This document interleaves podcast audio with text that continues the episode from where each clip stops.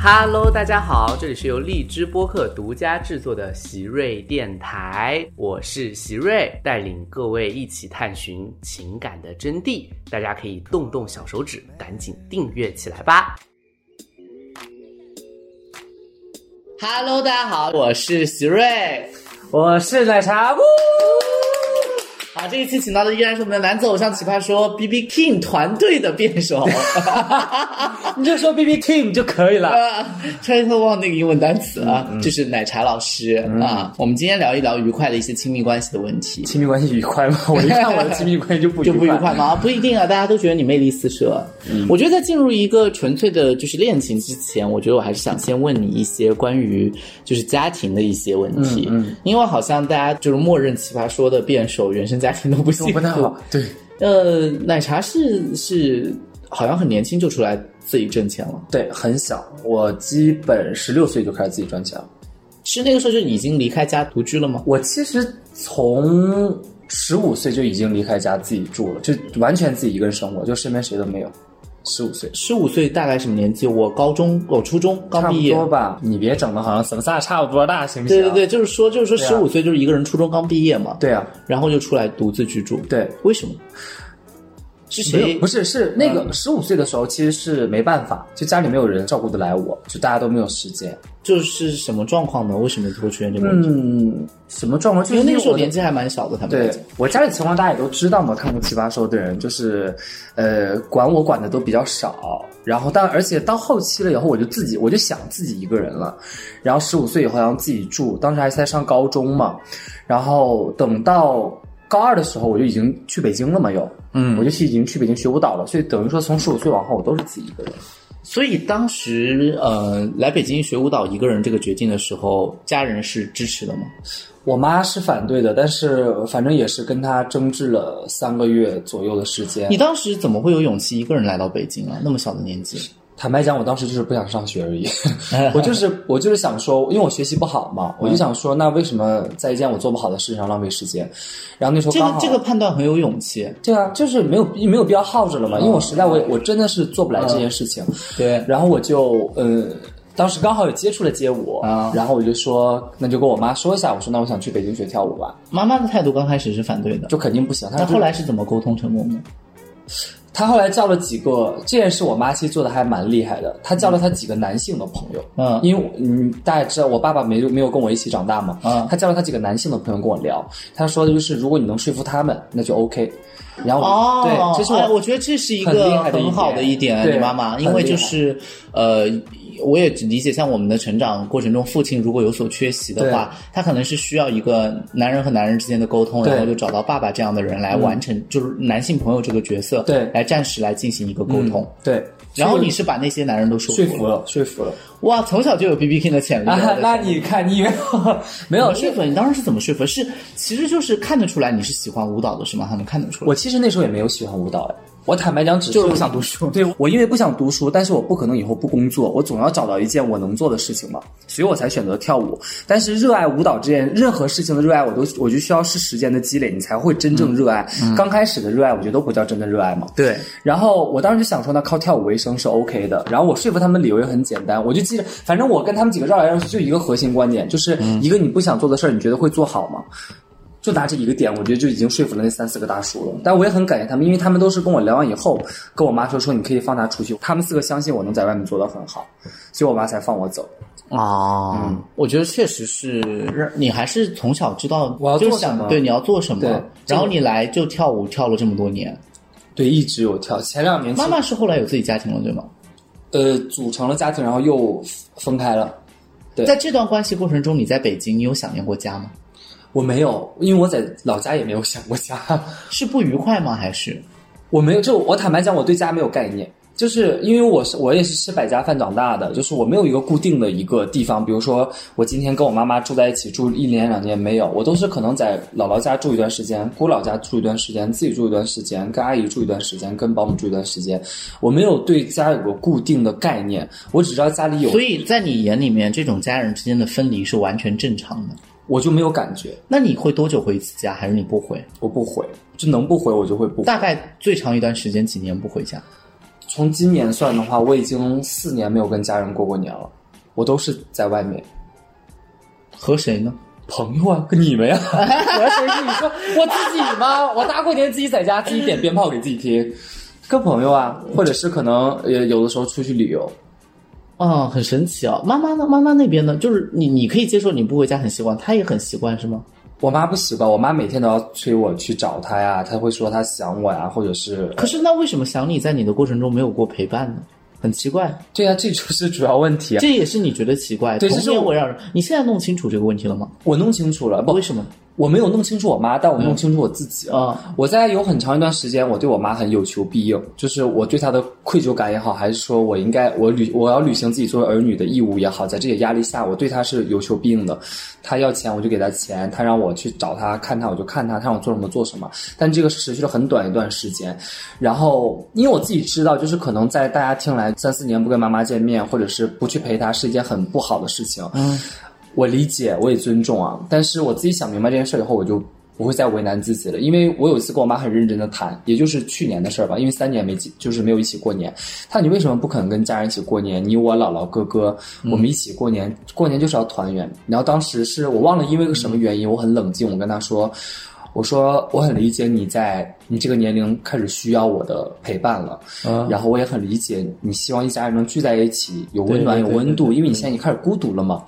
我说，但是我现在在事业的上升期，我在面对一个新的世界，我在交我新的朋友。嗯，我说，我希望你不要为难我。我说，因为在当年我很小的时候，你们全部都没有存在在我身边的时候，我从来没有说过一句要求你们过来陪我。那我希望我长大了以后，我嗯所以我的好奇就是说，当年他为什么没有陪你呢？也是因为他有他的工作和事业，他有他自己的工作、事家业、庭爱情，对他有自己要做的事。嗯，我觉得这个义务其实是对等的。其实我有时候嗯有跟家人说一个问题，就是我觉得人就是每个人需要一个人都是一致儿的，对但是在最需要的时候你没陪伴他，你就不能在你需要的时候单方面要对求他。这个这个就是我跟我妈说的。我说，既然我在我需要的时候，我从来没有向你们张口要过，那此刻也希望你们能尊重我没有去回馈给你这件事情。啊、我觉得这个观念也是我想传达给就是大家的。我觉得亲情嘛，其实本质上是一个互相需要的过程。对，但是我觉得，呃，总是弄错了一件事情是，可能很可能是某些时候我们单方面的只顾及了自己需要，嗯，却没有考虑对方需要的时候自己在不在身边。对，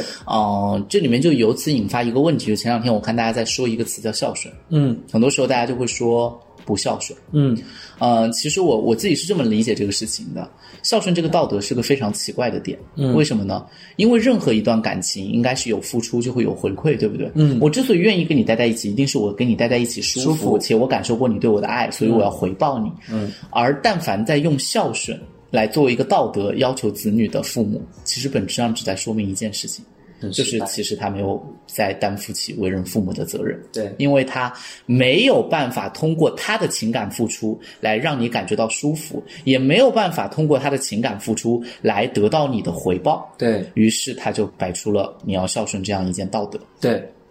这是一件还蛮悲哀的事情。可是我觉得天下父母都还需要去学习。所以我记得你刚刚提到一个细节，说你给妈妈钱花。对第一次妈妈找你要钱的时候，你多少岁？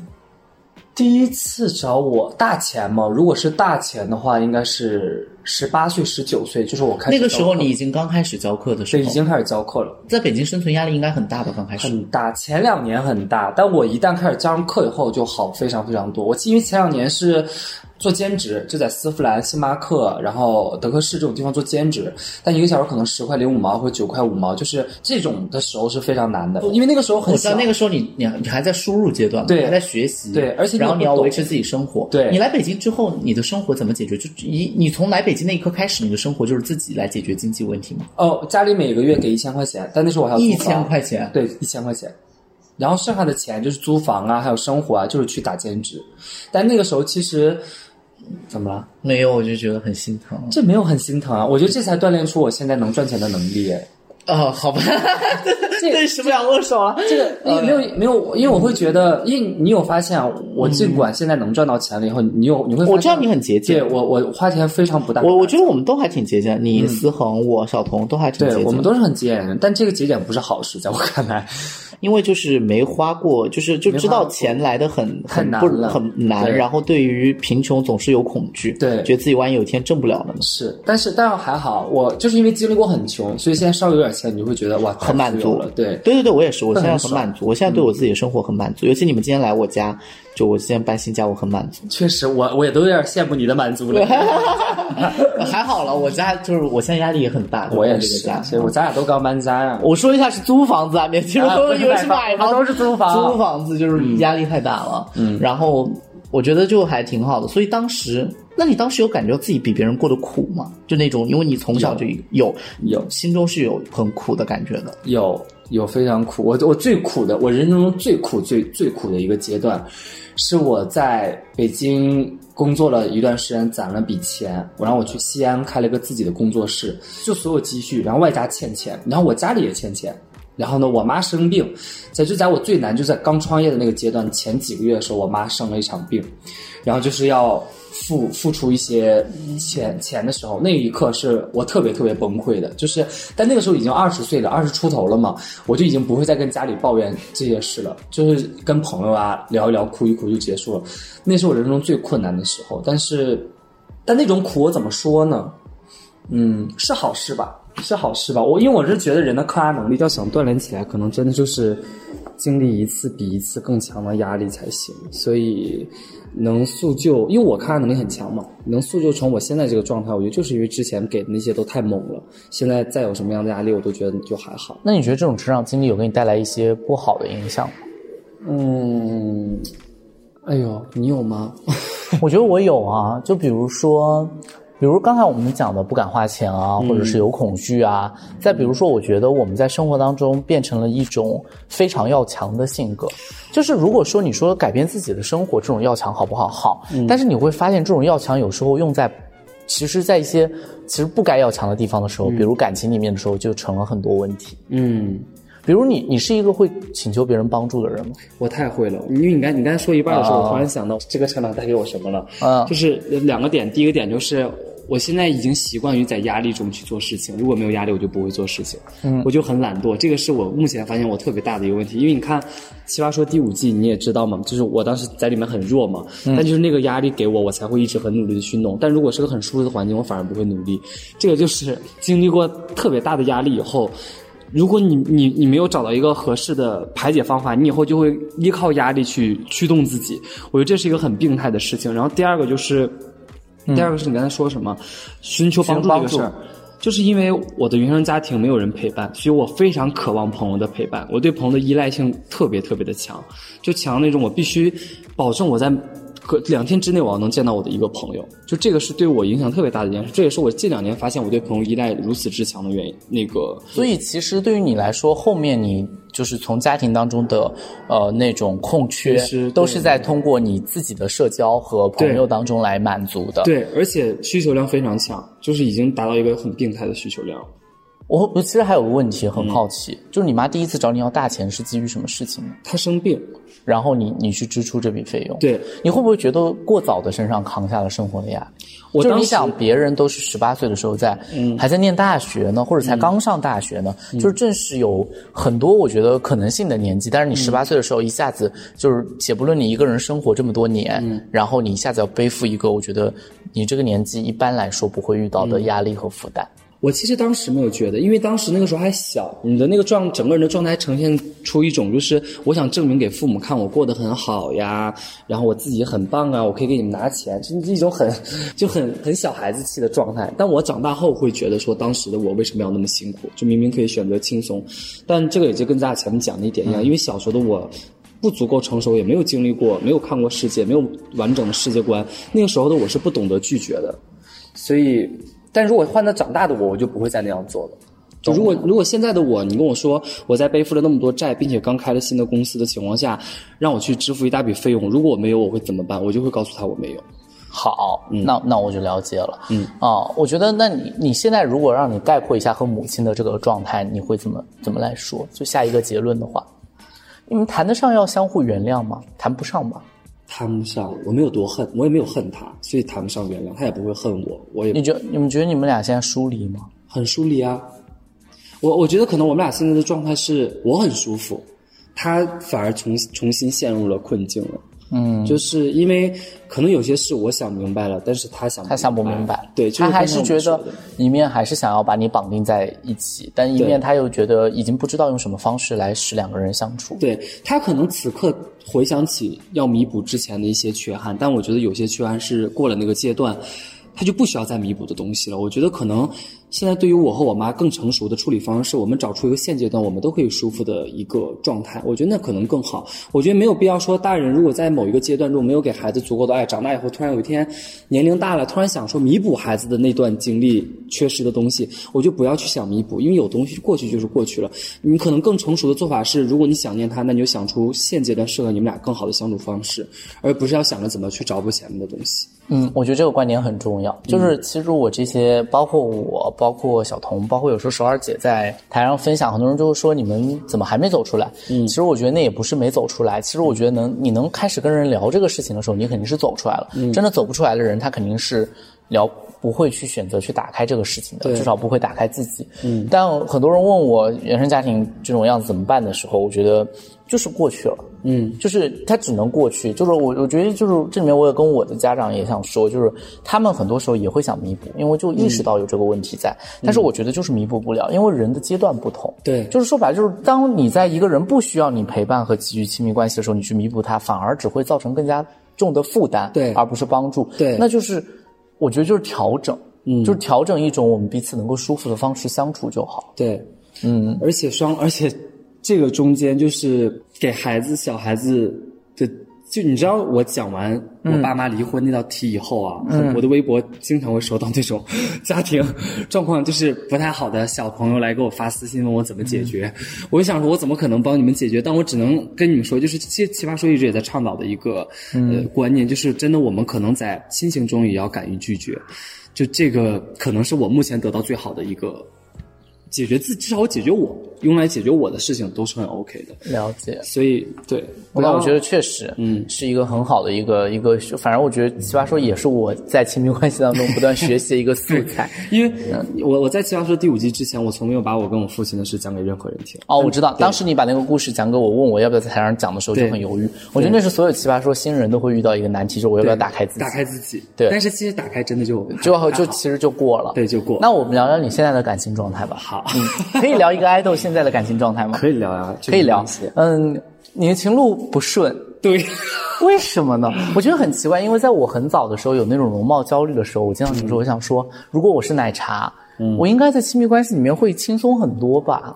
我不会啊，我我有时候我确实也有容貌焦虑了，就是我自己你有哎，等一下，除了职业上的容貌焦虑，嗯就是因为你们那个行业对于这个的要求太高了。要求对但一般人包括亲密关系里面，你应该算是很 OK 的吧？嗯这件事情还是要有吧？这个是 OK 的。我曾经还觉得自己长特别帅呢，我的自信就是在参加了选秀以后被打磨的。嗯，但我的情路不顺，可能跟我的自己对对象的一些要求过多吧。我有一些自己的规条，然后这个规条会限制我能选择的范围变得很小。我懂了。嗯，就是能我能遇到真的让我喜欢上的你人说很你，少。我很想知道你的那些就是那些条条框框的嗯理由是，比如说有什么样的限制呢？嗯，就比如说，我可能会喜欢某一种特质的人，这个特质是无法改变的，然后并且是必须要有的。就所以根深如果蒂他固不的符合这个特质，就会我就会直接就 pass 掉就就不我就不会去想这件事情。就就这个属于性格特质。那除此以外呢？你对他的容貌有要求吗？也有就嗯我对容貌很要高求其实好像还好吧，我不我不觉得哎，但但是因为可因为能我认识你，我觉得你容貌要求还挺高的。有，但我都是嘴炮呀。你有但是知识要求吗？我没有，说 我我希，但但是确实有知识，在我这是非常加分的一点，这个你知道，就是有知识嗯是会在我这是很加分，因为我自己是个很笨脑子的人。你有你有，所以那你有那个就是经济要求吗？那倒还好，我自己因为自己赚钱很有钱是吧对我自己能赚钱，我为什么 对好好好对对方不需要？对方 OK，怎样都好了解对方如果喜欢，我可以养他都没关系。呃，天哪，哦、对，我是这种，只要我那你自己养养我吧。 你不行，你自己赚的也很多了， 没有没有没有，就是所以所以就就很很难遇到吧。那就是为什么那么坎坷呢？嗯，会不会就是我以前听你说一个特别有意思的，就是当别人对你释放出好意的时候，对吧？嗯你没有把它 get 成一个好意，你反而会跟他两个人去对争执对撞和对撞。对对，我觉得这是我表达爱意的一种方式吧。就是但是很多人 get 不到，会觉得你很难搞，是吗？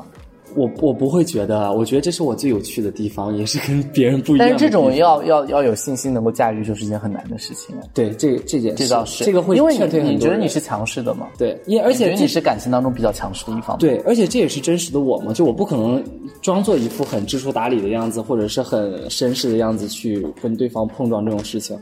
我觉得那就一上来就给他就好了呀。如果你对觉得对 OK，对我对对，们不然有点费。浪费时间。对啊浪就太浪费时间浪费了嘛时间成本。对啊，但是但是因为就是我这其实我这几年都没有在谈恋爱，就没有谈就是真正在一起的谈恋爱，但是确实有喜欢过别人啊，但这几年都没有谈成，就是太久了，已经五年了嘛。其实根据我前为什么为什么不谈呢？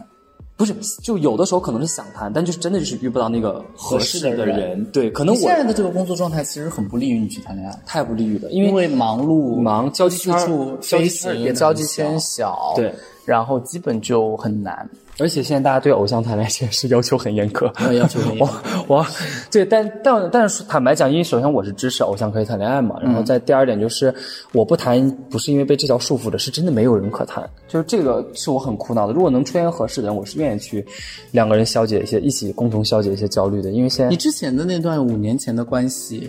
是那段是我人生中唯一一段的光吗还是呃啊、那倒也不算光，但是他开，他的确开启了我人生的另一条路，嗯，就可以说到这么严重啊。啊就因为就因为他我，我跟父母还就有是你对自我认同和对其他的父母的亲密关系认同都有改善。，对都他非是常那强烈种的安感全受，型的伴侣嘛，能给你很多不是，他是一个不是很很幼稚的，对很幼稚的幼稚鬼。对幼稚鬼。你为什么会跟一个幼稚鬼在一起啊？因为我当时在一起之前被骗了，我以为他是个很成熟的人， 所以你你的你是喜欢那种比较成熟的，我喜欢幼稚鬼。 没有，因为坦白讲，我觉得如果拿我的这个年龄算，我一定是在我同龄人当中会算经历成熟更多、的更成熟对的。所以你需要有一个更那个的小孩子一样的人，对能就够给你那种活力和对投射，。因为我现阶段就是我们可以考虑未来啊，是肯定是要考虑未来的。我只是说现阶段的我更需要的是开，如果我选择找另一半，我希望他带给我更多的是开心快乐，而不是我们一起去焦虑未来。啊，或者一起去奋斗，搞得很苦的。对，，搞得很苦，我我不需要，我就是我自己一个人也可以苦。就是说白了，你不是要一个一起携手同心的奋斗者，你需要一个玩伴，对，嗯就是生活的一个呃开心鬼。对，能因为我但是你不感觉和幼稚的人谈恋爱，你要包容他很多吗？你是一个能包容别人的人吗？我我不是啊，对呀、 你看矛盾来了，我剖析完了。所以所以啊，就但这个就是我需要自己去调节的问题，就是我的诉求中有需要对方是一个开心、活泼、幼稚一点，不需要很成熟的人。对但我自己确实是对幼稚的包容度是很低的。就开心的时候对，当因然为是我感觉你不是那种非常能对无理取闹或者作呀这我种方完式全有不可以你脾气也不算很好吧我？脾气也不好，尤其在亲密关系中就更不好了。 但但是我我我觉得我成长了嘛，因为我毕竟上一次都是很久之前了嘛，我我会觉得说，如果现在的我，我可能会包容对方的幼稚和。无理取闹呀，就是可，因为我曾经的我一直认为，爱情中去无理取闹、去犯幼稚是很傻的一件事情。后来发现爱情就是让人好，爱情犯傻就是的对，爱情就是一个无理取闹的过程。那你所以在爱情里面犯傻吗？会无理取闹吗？我可能会犯傻，但永远不会无理取闹。就我永远都是，我只要比如说我吃醋，或者是我有一些什么什么样的事情生气，我一定是非常高效沟通，就是去跟他一对一，就是一对一很直白的讲出来。我绝对不会有什么不回微信啊，不接电话呀、的冷暴那力、热暴力，绝对哎，这个不会习惯很好，我也是在这里要奉劝一下，就是我觉得永远所有的亲密关系，最后就是我们可以说，就是沟通的方式有不一样，因为有人的沟通确实是争吵，有些人的沟通可能就是讲道理，嗯，但是我觉得一定不要拒绝沟通，嗯，对，就是最怕的，我也是，我就觉得真的，就是我觉得回信息是一个，在我看来本来是一个基本要求，现在竟然成了一种美德。对因为有太多人就是不及时回信息，嗯，就是明明他看到了，其实就是一两条的事情。其实你说我们也不是说你回一个信息说在忙，我今天就非得你在忙的时候跟你聊天，对或者是打扰你，对但是为什么你总是一段时间不回呢？对对就是这个，因为别人在挂念你啊，对吧？对而且明明是你们在发展亲密关系，对呀、这个所以我觉得很这太个重很要过了，分。这个是然后雷我觉得无点。论你什么生气的时候，我觉得你可以先表露，就是我现在很生气，你不要跟我说话都可以，但是你对不要就是突然一下子人无会影无踪。这个徐瑞刚才那段话说的非常好，就是我在我的那一段亲密关系中，我会用到的一句话就是，我说我现在很想跟你把这件事聊开，但我现在真的太生气了，我觉得我的情绪一定已经高于理智。我说我们先不要聊，我们先缓一缓。就我一我这是我经常说的一句话，因为我经常生气，但是这招非常好用，就是因为这一句话一出，你的气会消解很多，对方也会消解很多，就这个真的是太有用了。这个你刚才说那个真的很有用，对啊，我觉得就是，哎，我也遇到过很多不回信息的 人，真太讨厌了，这种我真的是很现在突然说说我都生气了。所以生气。你会怎么办呢？如果遇到这种人的话，我就会不会再发了。哦，所以你你觉得你在爱情当中自尊感很高吗？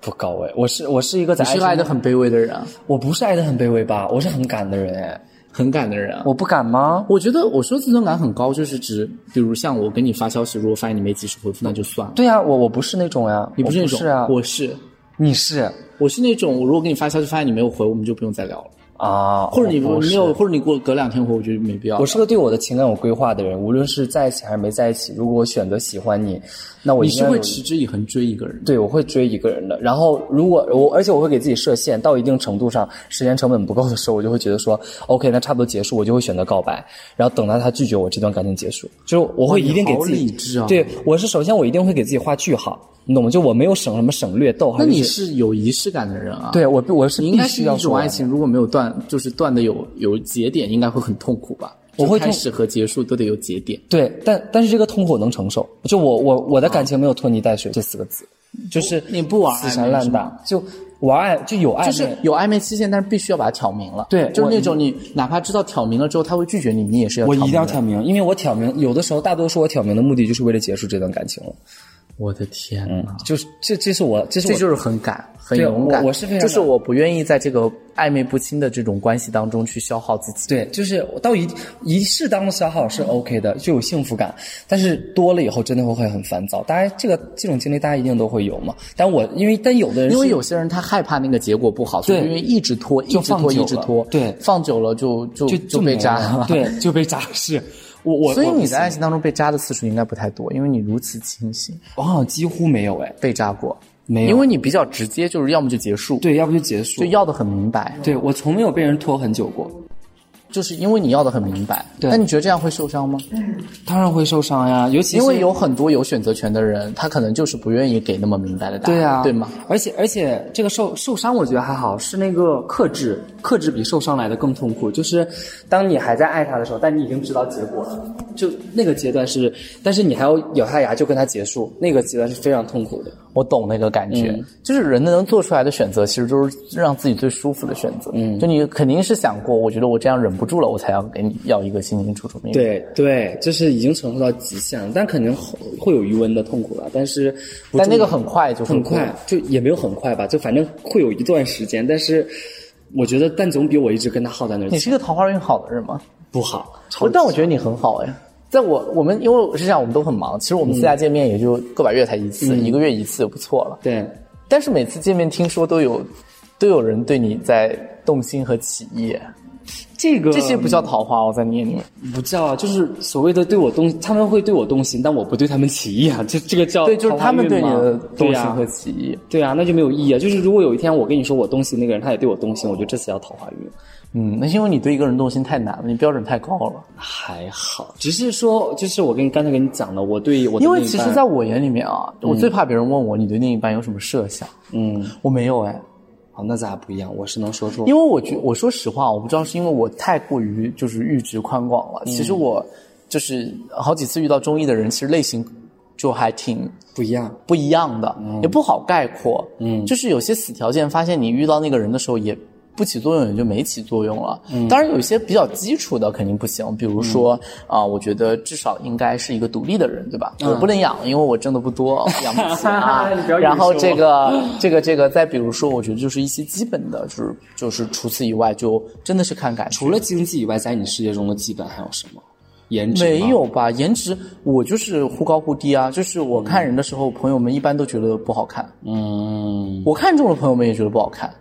我是看感觉，你们都是标准化那一套爱豆系我统，没有啊、我是看的都是、哎我可没有。我我我觉得是因为你确实对这种发展没有过预期或者预设，呃，因为我有很多疑问，我是一个好奇多于，在亲密关系里面我是好奇多于就是下结论的人。哎，那我跟你不一样了呀，我我我在，哎呀，那难怪我喜欢幼稚的了，因为我会愿意说教哎。我不行，我不行，就是我也有，我身边有之前有个有个很好的朋友，谈了一个比他小很多的一个小朋友，嗯，小朋友就肯定会还在刚读大学，肯定就会跟他有观念上的分歧和争执，还有每天向我抱怨。然后我知道有一次听他打电话跟小朋友在教教育小朋友应该怎么做，这个时候我生气了，我工作忙，你应该怎么做？我当时他挂下电话，我就跟他说，我觉得这不是正常的亲密关系，嗯，因为你在当他的老板。当他的导师，当他的妈妈，就是你为什么要告诉他应该怎么做？就是就是他说我这是沟通啊，我说是，但你这样会让他觉得好像以后犯了，就是不管跟谁相处都应该这么做。我说但是他没有，而且我也说实话，我说你当你选择了一个小你这么多的时候，你就必然要承受他有很多事情可能考虑不到，因为一个工作的人和一个在校的学生，尤其刚读大一、大二，他们要考虑的东西可以说是完全不一样对的。那你怎么可能让他想到你这一层？你当年的时候，我就问了他，我说你觉得你十九岁的时候，大二的时候，你想到到你今天这一层吗？嗯，你想不到的。我说他已经努力了，你不能因为他没想到你这一层，你觉得他不？我说就是所有要找问题都可以叫你不用心，你不动脑。我说你只要这么下判断，嗯，就就就没法聊。天呐，你这些每一句都点醒我，因为我我是真的会就看到对方做一件我会觉得很笨的事，我真的会很着急，就急到我不会耶，我我我我后来在亲密关系里面学会了一个非常重要的事情，嗯，就是浪费时间。就因为我我之前的时间也很宝贵啊，就是说也有很多事情要处理，或者很多东西要写，然后我就觉得我亲密关系也想变成有效率，但我后来觉得亲密关系不是解决问题，不是我今天一定要把这个呃家庭作业给做了，嗯，就我就会发现亲密关系中有很多意外就是要浪费时间。我举一个最简单的例子，嗯，就如果我今天跟他两个人已经出去玩了。然后就就是打车到了一个地方，发现自己没带身份证，嗯，而进的那个地方要身份证，嗯，不是宾馆啊， 是 是是这个就是好了景区很多地方景区需要了对，很多地方要身份一个原因可嗯证能，然后这个怎么办？嗯，你的伴侣会怪你吗？说啊，那我们要回去拿吗，或者怎么样？嗯，我以前是会怪的，嗯，就是我我觉得我是慢慢改变，我刚开始就会直接就是说你为什么？你看你又忘了带身份证，跟你说了多少次新东西？就是我爸妈教育我那个状态，这、这一层就是无意识，就是你会从你父母那儿学会的东西去、去去去去教训你的伴侣，对吗？嗯，就其实你没有恶意，嗯，但是你肯定有不满，嗯。第二次就是我不会发脾气，我说那就回去拿呗，但是我心里面还是不高兴，嗯我现在已经可以做到了，我非常高兴。我那我们就回去拉吧，哦是真的高兴，就是因为就是你本质上陪着他逛颐和园，或者逛什么景区，或者去网吧，或者你陪他都是一样的，你们只是需要在一起的时间做一个事情，嗯，回去一趟也不影那响可。是我对这个事情的期待高于跟他这个人一起去的话，那我不那高兴不是对那很，正就常嗯那就是很正 常，所以就看你怎么取舍了。我就是现在就是因为在我的眼里面，我我一直是一个和谁同行与去向和比去向哪里更重要的人。嗯，就是我真的不在意目的地，所以我以前的有一位伴侣就是特别苛责，说为什么我从来不做旅行规划？嗯他对我很失望，他觉得我是不是不用心？嗯，因为当我确定我要跟他出去玩的时候。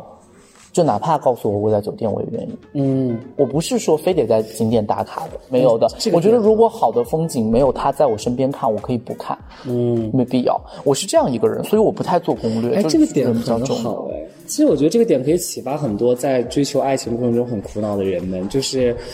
因为我相信有很多人会觉得说，当我跟一个人暧昧或者我在追一个人的时候是在浪费时间。但你看这段话，其实刚刚好能解答他们现在的困惑。对，我觉得这就是我学会的如何浪费时间。嗯对，我就大把大把的在这个过程中去消耗。我现在就能做到，就是我觉得我脾气就是真的好。有人说脾气真的好，我不是，就是嗯，是因为真的享受，嗯，你这句话给我很大启发。多好呀！今天就不收你钱了，好，今天也差不多了。 OK，OK 我们还是谢谢我们最帅的好朋友奶茶愿意过来录播客啊，有机会再找你过来。希望你的事业都顺利一点。好嘞，好嘞，给大家 say goodbye 吧，好吧，那就 那就希望奇瑞的电台越做越好，我们有机会再见吧，拜拜，拜拜。